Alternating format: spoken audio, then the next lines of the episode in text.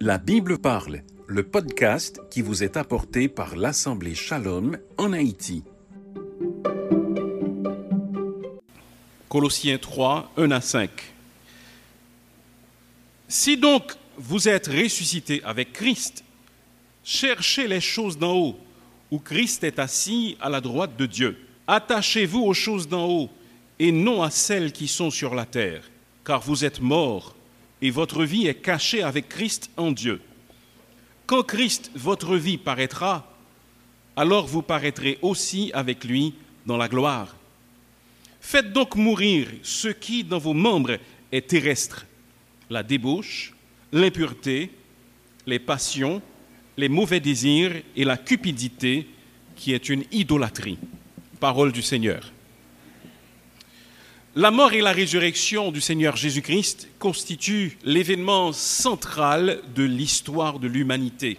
C'est l'événement vers lequel tend toute l'histoire qui l'a précédé et dont découle également toute l'histoire qui le suit. L'autre événement important et capital, nous l'attendons encore, c'est le retour du Seigneur Jésus-Christ. L'homme a toujours rêvé de pouvoir voyager à travers le temps. Ce matin, je vous invite à faire un petit voyage dans le temps avec moi, un voyage théologique. Vous allez comprendre pourquoi je vous le dis. Supposons que vous puissiez voyager dans le temps.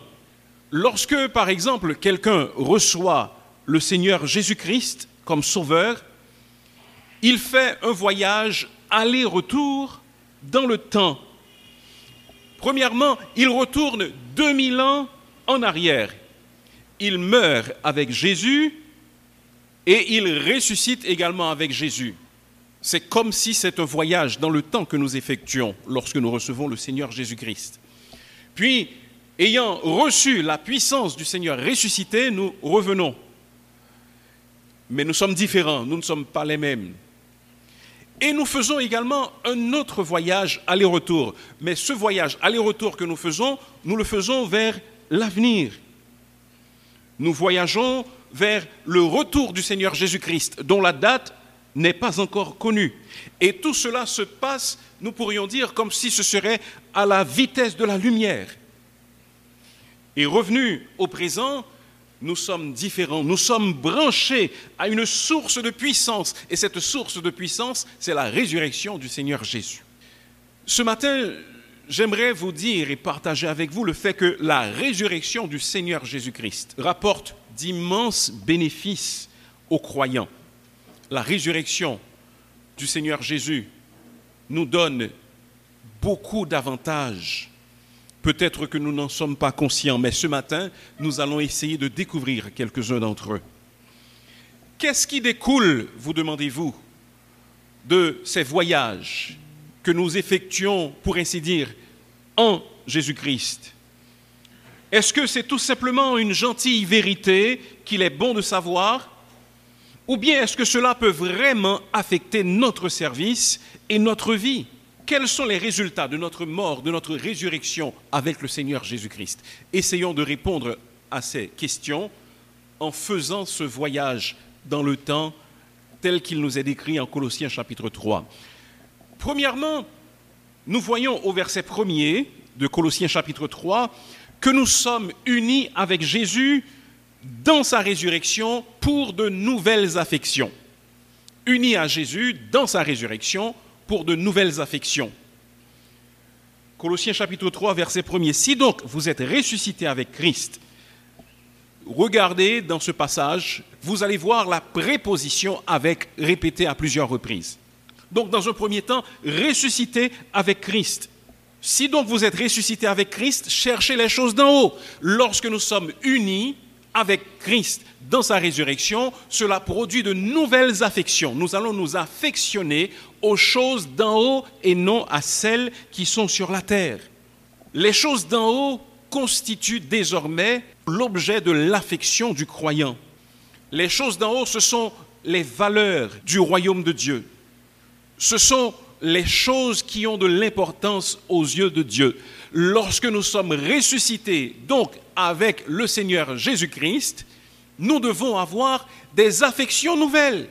Recherchez les choses d'en haut. Affectionnez-vous aux choses d'en haut. Nous ne voulons pas parler de choses d'en haut telles que des choses qui nous font oublier les choses de la terre. On dit que certains chrétiens ont les pensées tellement tournées vers le ciel qu'ils n'ont pas les pieds sur terre. Ce n'est pas de cela que nous parlons. Mais nous allons parler de vertus célestes qui nous permettent de mieux vivre sur la terre à cause de notre union avec le Seigneur Jésus-Christ dans sa résurrection. Les vertus célestes doivent désormais susciter notre intérêt, les choses qui ont de l'importance pour le Seigneur. Par exemple, avant leur conversion, ou peut-être malheureusement même après, certains passent des heures à apprendre des chants à la mode. C'est ça l'objet de leur affection. Ils veulent connaître ces paroles et pouvoir les chanter. D'autres sont des amants du design. Ils veulent savoir les modes qui sont en vogue, euh, le genre de vêtements qui font tourner les regards ou autres. D'autres sont passionnés de sport. Ils connaissent très bien les statistiques, les joueurs. Ils peuvent vous raconter l'histoire ou l'épopée d'une équipe gagnante. Et les choses spirituelles ne les intéressent pas. Pas de temps pour lire la Bible, parce que c'est trop ennuyeux. Pas de temps pour les conversations spirituelles, parce que ce n'est pas intéressant. Mais savez-vous, lorsque nous sommes unis avec Christ par sa résurrection, lorsque nous mettons notre confiance en Jésus pour avoir la vie éternelle et que nous faisons ce voyage en arrière pour être ressuscités avec lui, automatiquement nos affections changent. Les choses deviennent différentes. Nous développons de l'affection pour les choses d'en haut, pour les choses qui intéressent Dieu, et nous n'y pouvons rien. C'est naturel, c'est normal. Nous goûtons que le Seigneur est bon nous comprenons la puissance de la résurrection, la lecture de la parole de Dieu nous paraît agréable. Le Seigneur nous paraît bon, nous goûtons que le Seigneur est bon. Et toute notre perspective des choses de la vie change. Imaginez par exemple quelqu'un qui a été aveugle pendant une grande partie de sa vie. Et par un miracle ou bien par une opération réussie, la vue de cette personne est enfin fonctionnel. Imaginez combien cette personne s'émerveillerait à voir un coucher de soleil.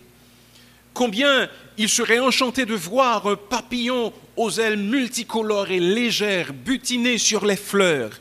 Il ne pourrait s'empêcher d'être ravi par la lumière et par les couleurs et par les formes qu'il n'avait jamais imaginées, qu'il n'avait jamais compris auparavant. Eh bien de même, lorsque nous ressuscitons avec Christ, nos perspectives changent, nos affections sont différentes. Nous découvrons curieux la beauté des choses d'en haut et nous nous y affectionnons. Notre ambition est désormais de les posséder et de les exercer. Si par exemple vous étiez violent envers votre épouse, vous tâcherez de lui montrer de l'amour parce que la parole de Dieu dit que nous devons aimer nos épouses comme Christ a aimé l'Église ce sera désormais votre valeur. Cette chose d'en haut. Si autrefois vous aviez cultivé l'orgueil comme si c'était une vertu, comme si c'était quelque chose de bon que de mépriser les autres, alors lorsque vous êtes ressuscité avec Christ, vous allez commencer à chercher l'humilité. Si nous avons été impatients, nous demandons maintenant au Seigneur de nous permettre d'avoir plus de patience et de pouvoir attendre, parce que la patience, c'est une vertu d'en haut, c'est une chose d'en haut. Nous allons nous affectionner aux choses d'en haut. Donc vous voyez, lorsque nous sommes unis avec Christ par la résurrection, nos affections changent. Ce n'est pas peu dire, et c'est un grand bénéfice de la résurrection du Seigneur Jésus-Christ. Cependant, le passage continue pour nous parler de notre aspect. Ce n'est pas seulement que nous avons été unis avec Christ dans sa résurrection. Si nous avons été unis avec Christ dans sa résurrection, c'est parce que nous avons été unis avec Christ dans sa mort. Regardez ce que disent les versets 3 et 5 brièvement. Verset 3, car vous êtes morts. Avant de regarder le verset 5, regardez au verset 20, quelques versets avant le verset 3. Si vous êtes morts avec Donc il s'agit d'être mort avec Christ. Verset 5. Faites mourir ce qui dans vos membres est terrestre. Eh bien, nous sommes deuxièmement non seulement unis avec Christ dans sa résurrection pour de nouvelles affections, mais nous sommes également unis avec Christ dans sa mort pour de nouvelles actions. Unis avec Christ dans sa mort, vous êtes mort avec le Seigneur Jésus-Christ pour de nouvelles actions. Quelles sont ces actions Puisque vous êtes mort avec Christ, alors faites mourir ces choses. Dans certaines sociétés, quand un membre de clan ou de famille agit à l'encontre de la volonté du groupe, il est considéré comme mort pour sa famille. Il arrive même qu'on tienne des funérailles symboliques pour cette personne, pour dire que désormais pour nous, il est mort. Plus rien de ce qui lui arrive ne nous concerne. La famille ou le clan ne fera rien pour cette personne s'il est en but à des difficultés. Tous les contacts sont rompus. C'est une pratique malheureuse, mais savez-vous que c'est une pratique que nous devons avoir avec le péché? Lorsque nous sommes ressuscités avec Christ, c'est parce que nous sommes morts avec lui. Et si nous sommes morts avec Christ, nous sommes également morts au péché. Le péché devrait célébrer nos funérailles et dire je n'ai plus rien à voir avec lui. Ou bien nous devrions célébrer les funérailles du péché pour dire nous n'avons plus rien à voir avec le péché. En Galates au chapitre 2 et au verset 20, nous lisons J'ai été crucifié avec Christ. Et si je vis, ce n'est plus moi qui vis, c'est Christ qui vit en moi. Romains chapitre 6, versets 11 et 12 est encore convaincant en ce sens. Écoutez les paroles de l'Écriture. Ainsi vous-même, regardez-vous comme morts au péché et comme vivants pour Dieu en Jésus-Christ. Que le péché ne règne donc point dans votre corps mortel et n'obéissez pas à ses convoitises. Considérez-vous comme morts au péché parce que vous êtes morts avec le Seigneur Jésus-Christ. Vous êtes unis avec Jésus-Christ dans sa mort. Ainsi mourrez au péché. Eh bien, qu'est-ce que cela veut dire pour nous? Il est vrai que sur la terre, notre vie ne sera jamais parfaite.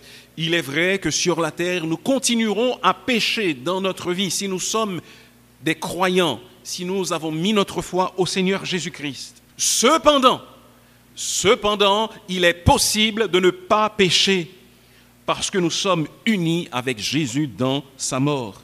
Chaque fois que nous choisissons de pécher, c'est comme si nous allions à la croix et que nous déclouions le vieil homme et que nous le mettions en liberté et que nous lui disions, d'accord, tu peux régner dans ma vie.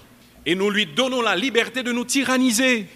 Pourquoi? Parce qu'il est mort, il est cloué avec Jésus sur la croix et il n'a plus de pouvoir sur nous. Voilà pourquoi nous devons penser et savoir que Jésus-Christ est mort et que nous sommes morts avec lui. Désormais, ce n'est plus nous qui vivons, mais c'est Jésus-Christ qui vit en nous. Et c'est en vertu de cette vérité, de notre union avec Christ dans sa mort, que l'Écriture nous commande de mettre à mort ce qui dans nos membres est terrestre.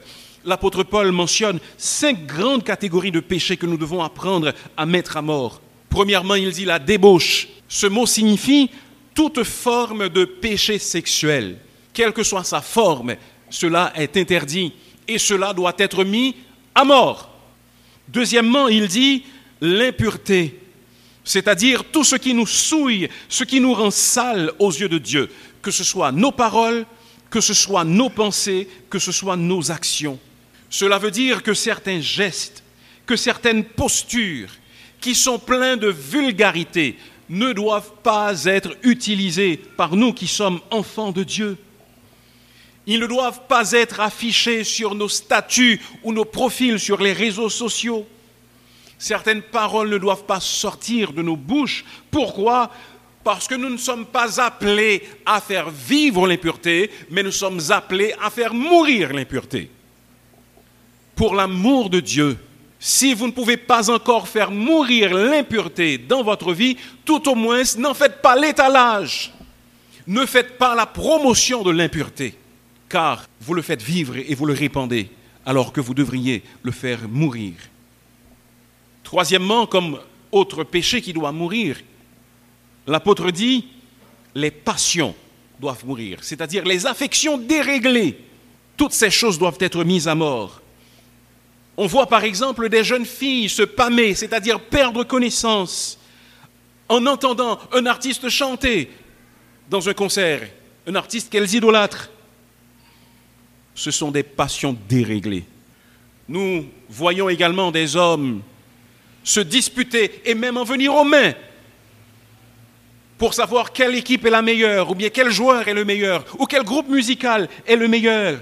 Ce sont des passions que nous devons faire mourir parce qu'elles n'ont pas leur place dans nos vies. Les mauvais désirs, c'est un quatrième péché que l'apôtre nous exhorte à faire mourir. Pour le croyant, ce ne sont pas seulement les actions qui sont répréhensibles, mais même les désirs, même les intentions sont répréhensibles, parce que ce sont des désirs que naissent les actions. Et si nous cultivons des désirs mauvais dans notre cœur, ces désirs finiront par se manifester par des actions mauvaises. Et nous devons faire table rase des désirs mauvais. Un adolescent de 17 ans, par exemple, a tué un autre de 15 ans parce qu'il voulait tout simplement avoir ces tennis de marque Air Jordan. Ce désir l'obsédait. Et pour pouvoir avoir une paire de chaussures, il a étranglé son ami et l'a caché dans les bois. Voilà ce que peuvent faire les mauvais désirs. Et voilà pourquoi nous avons besoin de les mettre à mort. Et enfin, l'apôtre dit que nous devons mettre à mort la cupidité.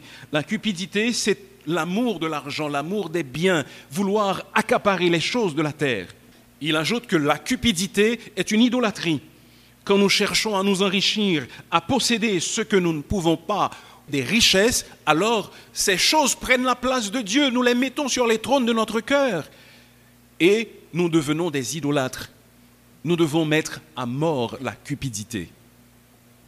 Donc voyez-vous, nous sommes unis avec Christ dans sa résurrection pour de nouvelles affections.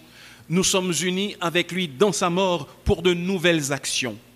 Et le passage continue pour nous faire savoir que nous sommes unis avec Christ dans son apparition pour la glorification. Regardez avec moi au verset 4. Quand Christ, votre vie paraîtra, alors vous paraîtrez avec lui dans la gloire. Vous êtes mort et votre vie est cachée avec Christ en Dieu. Et quand Christ, votre vie, paraîtra, alors vous paraîtrez aussi avec lui dans la gloire, avec lui. Donc nous sommes unis avec Christ dans son apparition pour la glorification. C'est pourquoi je vous ai dit que nous faisons un voyage dans le temps vers l'avenir également. Lorsque nous mettons notre foi au Seigneur Jésus-Christ, en vertu de sa résurrection, eh bien nous sommes déjà glorifiés. C'est ce que nous dit Romains chapitre 8, versets 29 et 30. Ceux qu'il a connus d'avance, il les a aussi prédestinés. Ceux qu'il a prédestinés, il les a aussi appelés. Ceux qu'il a appelés, il les a aussi justifiés. Ceux qu'il a justifiés, il les a aussi glorifiés. Aujourd'hui, en vertu de la résurrection du Seigneur Jésus-Christ, nous pouvons avoir l'assurance que nous sommes déjà glorifiés parce que nous sommes unis avec lui dans sa résurrection et nous le serons également dans son apparition pour notre glorification. Le Seigneur Jésus doit apparaître une seconde fois. La première fois, c'était dans l'humilité, mais la seconde fois, ce sera dans la gloire. Alors Jésus apparaîtra pour juger le monde et établir sur la terre son royaume millénaire. Et ceux qui seront unis avec lui dans la résurrection, ils apparaîtront avec lui également dans la gloire. Quelle espérance bénie 1 Thessaloniciens chapitre 3 verset 13 parle de l'avènement de notre Seigneur Jésus avec tous ses saints. Les saints, ce ne sont pas des personnes qui ont accompli des choses extraordinaires. Les saints, c'est vous et moi, selon le Nouveau Testament les chrétiens de tous les jours. Et voici comment est décrite cette glorification à l'apparition du Seigneur Jésus. En 1 Corinthiens chapitre 15, versets 42 à 44. Le corps est semé corruptible, il ressuscite incorruptible. Il est semé méprisable, il ressuscite glorieux. Il est semé infirme, il ressuscite plein de force. Il est semé corps naturel, il ressuscite corps spirituel. Qu'est-ce que cela veut dire? Notre corps ressuscitera incorruptible. Cela veut dire qu'il ressuscitera de manière qu'il ne pourra plus vieillir ni se détériorer. Il sera libéré des effets de la maladie, du péché. Il sera libéré des effets des radicaux libres qui font que nous vieillissons. Le corps ressuscitera glorieux. Il avait été semé méprisable, mais il ressuscitera glorieux. Cela veut dire sans défaut, rayonnant, parfait. Tout ce que vous n'aimez pas dans votre corps aujourd'hui, à la résurrection, cela sera changé. Et cela deviendra parfait. Si vous n'aimez pas la forme de votre nez, vous allez l'aimer. Si vous n'aimez pas la couleur de votre peau, cela deviendra parfait. Si vous n'aimez pas votre taille, cela deviendra parfait, comme Dieu l'entend.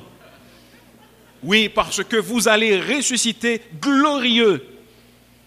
Nous serons comme le Seigneur Jésus-Christ l'était au moment de sa transfiguration le corps ressuscité dans lequel nous apparaîtrons à cause de notre union avec le Seigneur Jésus-Christ sera un corps plein de force.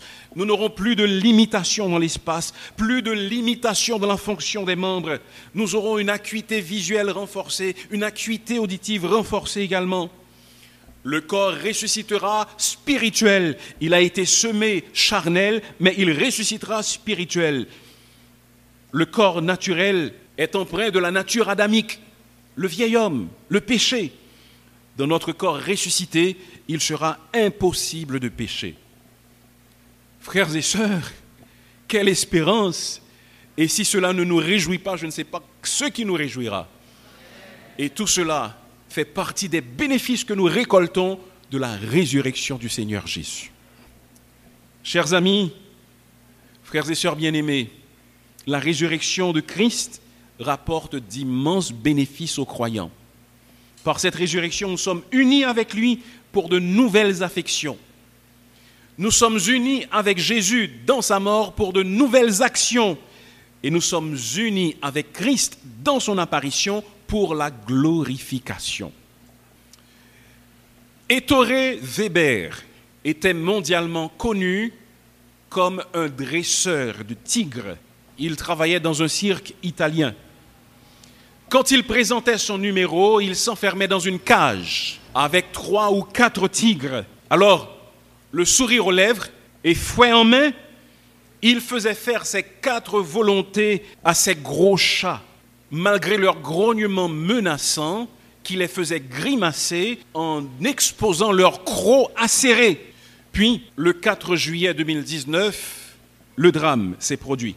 Alors que Weber répétait avec ces animaux sauvages avant un spectacle, l'un d'entre eux l'a renversé et les trois autres se sont rués sur lui et l'ont tué. Ils ont passé 30 minutes à jouer avec son corps, sous le regard impuissant des autres artistes qui essayaient en vain de chasser les tigres et qui n'osaient pas s'en approcher. Il y a une leçon à tirer de cela. Nous ne saurions nous réjouir de la mort d'un homme dans de telles conditions.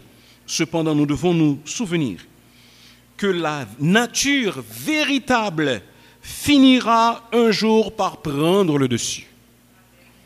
La nature véritable finira par prendre le dessus.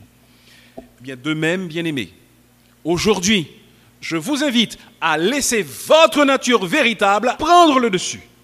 Parce que vous êtes ressuscité avec le Seigneur Jésus-Christ. Écoutez, le diable, fouet en main, voudrait vous faire croire qu'il peut vous faire faire ses quatre volontés?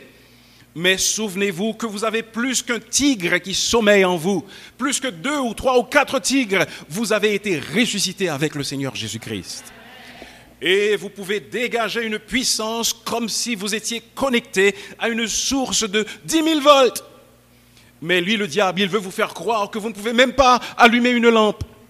Non, c'est faux secouez les chaînes que vous impose l'ennemi et laissez votre nature prendre le dessus. Et voici en quels termes Jacques nous le dit. Soumettez-vous donc à Dieu, résistez au diable et il fuira loin de vous. Vous êtes branché à une prise de 50 000 volts. Ne l'oubliez pas. Alors, libérons la puissance de Jésus-Christ qui est en nous et nous serons vainqueurs du péché. Vous venez d'écouter La Bible parle, un podcast qui vous est apporté par l'Assemblée Shalom. L'Assemblée Shalom est une église baptiste située en Haïti. Visitez notre site web au www.assembléeshalom.org. À la prochaine.